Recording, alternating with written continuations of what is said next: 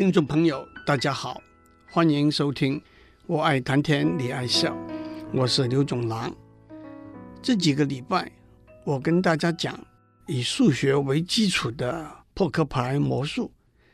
这些魔术有两个共同的要点：第一个是把牌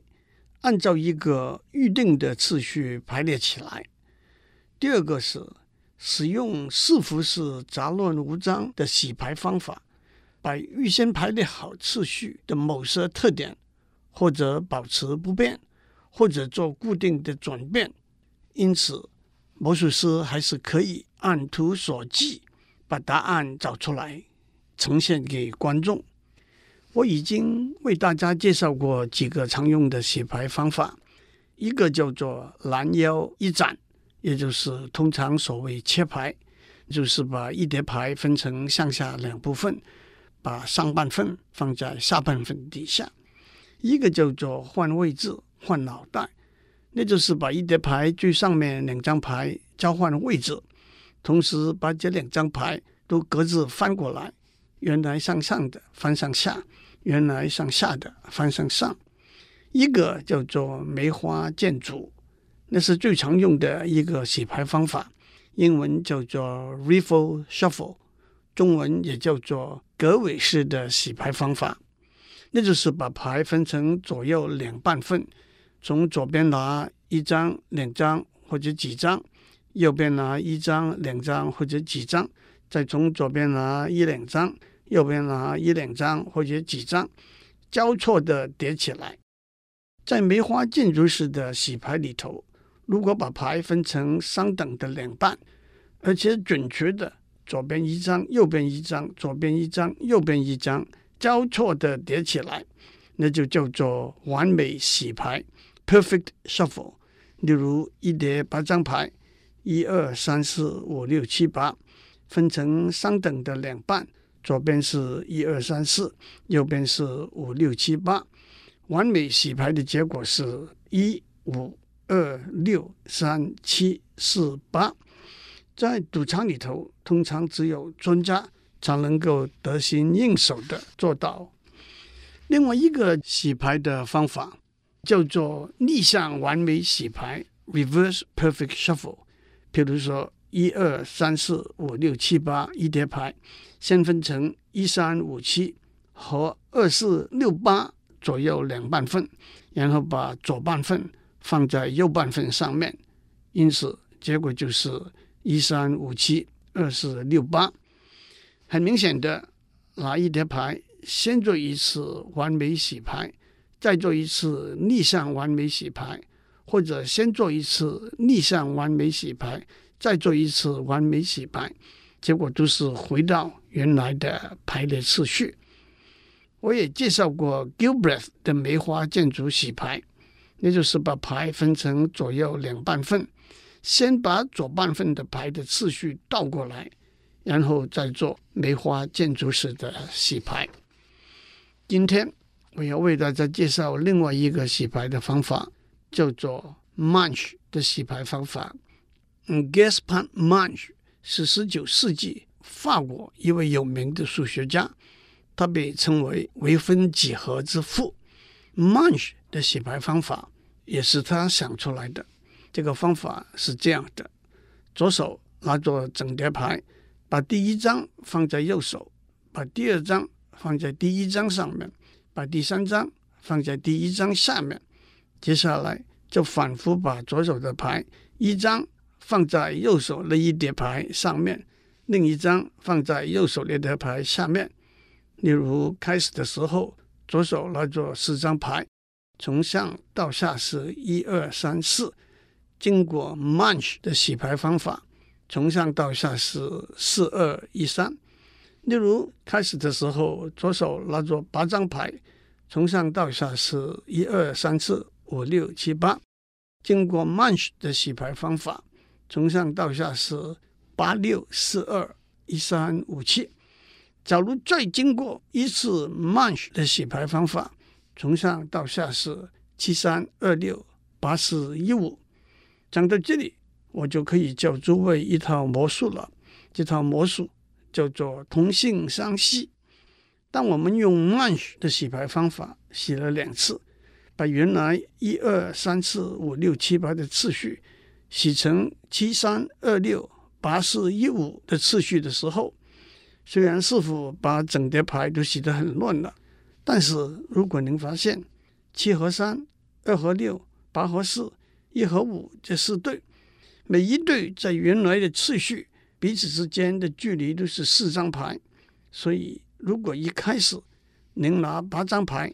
排成黑桃 Ace King Queen Jack，红心 Ace King Queen Jack，请两位观众先后用 Munch 的洗牌方法洗一次，洗出来的牌的次序是一对 Queen，一对 King，一对 Jack，一对 Ace，这就是同性相吸。接下来。按照一二三四五六七八这个次序的八张牌，经过两次 Munch 洗牌的方法，次序变成七三二六八四一五，再来一次变成五四六三七二八一，再来一次变成一二三四五六七八。换句话说，经过四次 Munch 的洗牌方法，这八张牌就恢复原来的秩序了。从 Munch 自己开始，数学家陆续算出来，二 n 张牌一共要经过多少次 Munch 的洗牌方法才会恢复原来的秩序？例如，八张牌需要四次，十张牌需要六次，十二张牌需要十次，十四张牌需要十四次，五十张牌需要五十次，但是五十二张牌。一副扑克牌只需要十二次，等等。有兴趣的听众可以上网把相关的资料找出来。从这个八张牌的例子，我们又可以想出一些有趣的魔术。我们注意到，在连续的 Munch 的洗牌的过程里头，一、五、七、八这四个位置形成一个循环。换句话说，在这四个位置的牌。在连续的 Munch 的洗牌方法里头，按次序回转，也就是说，Munch 的洗牌方法把在位置一的牌移到位置五，在位置五的牌移到位置七，在位置七的牌移到位置八，在位置八的牌移到位置一。同样，二、四、三、六这四个位置也形成一个循环。我们可以设计一个叫做 Ace 在哪里的魔术，把八张牌按照 Ace 二三四五六七八的次序排好，请观众做任何次数的 Munch 的洗牌方法，然后您翻开第一张牌，您就可以知道 Ace 在哪里了。原因是一五七八这四张牌按照这个次序循环的占了第一、第五、第七。第八这四个位置，所以您只要知道哪一张牌占了第一个位置，就可以算出来 Ace 在哪里了。细节我就留给有兴趣的听众。同样有兴趣的听众可以用二四三六这个循环设计一个老二在哪里的魔术。不过让我提醒您得小心一点，这四个位置的循环是二。四三六，不是二三四六。其实，当我们分析 Munch 的洗牌方法的时候，我们发现所有的位置被分成若干个循环，但是这些循环是怎样的形式，那就跟一共有多少张牌有关了。让我举一个例，我们发现用 Munch 的洗牌方法来洗十二张牌的时候，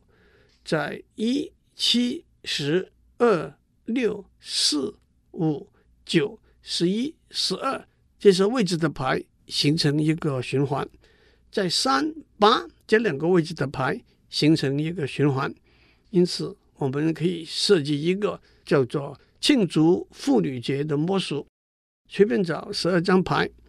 其中两张是红心和方块的 Queen，代表两位女中豪杰。譬如说是代父从军的花木兰和缅甸的诺贝尔和平奖得主翁山苏姬吧。另外十张代表无关重要的小混混，请观众随便用 Munch 的洗牌方法来洗，洗多少次都可以。让我打一个叉，要洗十次，所有的牌才会回到原来的次序。牌洗好之后，魔术师把一整叠牌放在背后，首先把牌偷偷的数，拿出一张牌放在桌上，再偷偷的数，再拿出一张牌放在桌上，打开一看，这就是红心和方块的 Queen，也就是花木兰和翁山书记。这个魔术的诀窍在哪里呢？一开始的时候。红心的 Queen 和方块的 Queen 是放在第三和第八张牌的位置。以后不管经过多少次 Munch 的洗牌方法，这两张牌始终是在第三和第八两个位置。所以，当魔术师把一叠牌放在背后，其实他是先把第三张牌数出来，再把第八张牌数出来，放在桌上。大家就看到花木兰跟翁山书记。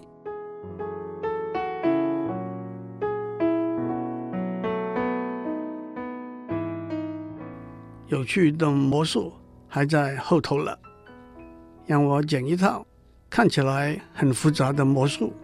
名字叫做永不分离。首先拿十二张牌，按一二三四五六六五四三二一。的次序排起来，花色没有关系。这个次序也可以叫做镜像 （mirror image） 的次序，因为那是从中间点向左和向右走对称的次序。这个时候，魔术师说：“两张一是一对好夫妻，两张二是一对好夫妻，等等。”可是他们有些分隔很远，有些分隔的比较近。这六对夫妻之间的距离分别是十一、九、七、五、三、一。第一，魔术师说：“让我们把这十二张牌牌面向下，从左向右随意分成若干堆。例如，第一堆一二三四，第二堆一二三，第三堆一二三，第四堆一二，然后从右到左。”第四堆、第三堆、第二堆、第一堆的把牌收回来，这可以反复来做，分成多少堆，每堆有多少张牌都没有关系。第二，把整叠牌分成两半，左一张，右一张，左一张，右一张，完了，把左边一半放在右边一半上面。第三，来一次 Munch 的洗牌方法，然后随便切洗。若干次都没有关系。第四，把接的牌最上面一张拿出来，放在一边，说：“让我们帮他把他的伴侣找回来。”在剩下来的十一张牌里头，把最上面的张牌丢在一个所谓垃圾堆里头，然后把第二张牌放在整叠牌最下面，反复这样做，把最上面一张牌。丢在垃圾堆里头，然后把第二张牌放在整叠牌的最下面，这样反复的做，最后剩下的一张牌就是最初拿出来的那一张牌的伴侣。怎么说明这套魔术背后的奥妙呢？首先，第一个动作，把牌从左到右随便分成若干堆，再从右到左把这许多堆的牌收回来。只不过是把牌的次序全部倒过来，没有改变原来十二张牌镜像的次序。第二，把整叠牌分成两半，一左一右，然后把左半放在右半上面，就是逆转完美洗牌，也维持原来镜像的次序。例如，一二三四五六六五四三二一变成一三五六四二。二四六五三一。第三，Munch 的洗牌方法，把每一对夫妻的距离变成六。例如，一二三四五六六五四三二一变成一三五六四二一三五六四二，任何次数的缺席也不会改变这个关系。第四，那的确是刻意把一个简单的动作讲得很复杂，把十二张牌按照时钟的位置围成一个圆圈。第一张牌放在一点钟的位置，第二张牌放在两点钟的位置，第三张牌放在三点钟的位置，等等。请注意，一点钟的牌的伴侣就是七点钟的牌。两点钟的牌的伴侣就是八点钟的牌，等等。首先，我们把放在一点钟的牌拿出来，要替他找伴侣。然后，我们从放在两点钟的牌开始，丢一张，留一张，丢一张，留一张，最后剩下来的一定是在七点钟那张牌，也就是最初。在一点钟位置那张牌的伴侣了，为什么我就把这个留给有兴趣的听众去证明了？接下来让我讲一套叫做股票红利的魔术。魔术师从口袋掏出一把十块钱的硬币，分给三位观众作为投资人，一位一个，一位两个，一位三个硬币。作为买股票的股本，其他的硬币就堆在桌子中间，作为将来发红利之用。接着，莫术师拿出三个信封，说：“里头放着三间公司的股票，一个信封里头放的是一张股王的股票，另外一个是一张股后的股票，另外一个是一张可以用来做壁纸的一间公司的股票。你们凭运气。”各选一个信封，魔术师说：“我要出去了。”拿到股王股票的投资人，按照您手上的现金，从中间那一堆硬币拿四倍回家；拿到股后股票的投资人，按照您手上的现金，从中间那堆硬币拿两倍回家；拿到可以做壁纸的股票的投资人，从中间那堆硬币拿一倍回家。这个时候，魔术师走回来，就一一指出谁拿到股王，谁拿到股后，谁拿到可以做壁纸的股票了。为什么？魔术师一开始有二十四个硬币，把一个、两个、三个，一共六个硬币分给三位观众作为股本之后，剩下来十六个硬币。当三位观众按照他们手上的股票，把应得的红利拿回来之后，剩下来的硬币的数目就可以告诉魔术师谁分到哪一张股票了。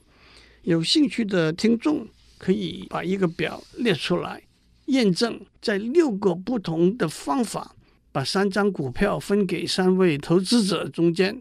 他们把红利拿到之后，剩下来的硬币的数目是不同的。这套魔术也可以从三个投资人推广到四个投资人，各拿一个、两个、三个、四个硬币作为股本。四张股票红利的分配是：一张分十六倍，一张分四倍，一张分一倍，一张是什么都不分。有兴趣的听众可以做一个表来验证，在二十四个不同的方法。把四张股票分给四位投资者中间，他们把分红拿到之后，剩下的硬币的数目是都不同的。聪明的听众马上要想到进一步的推广：五个投资人各拿一、二、三、四五个硬币，五张股票红利的分派是十六倍、八倍、四倍、两倍、一倍。但是这个明显的推广行不通，因为有两个不同的股票分配方法，五个投资人的红利的总和是一样的，因此剩下来的硬币也是一样的，魔术师就无法分辨出来股票是怎么样分配的了。有兴趣的听众可以去把两个不同的股票分配方法而红利的总和是一样的例子找出来。这个时候，诸位就可以回头想到，在上面有四个投资人的时候，我们不选四张股票，要分派八倍、四倍、两倍、一倍的红利，因为这也碰到同样的问题，有两个不同的股票分配方法，四个投资人的红利的总和是一样的。今天就讲到这里为止。不过，让我提出一个相似但是比较简单的脑筋急转弯的问题：怎么样用一个天平、四个砝码去称一到四十公斤的重量？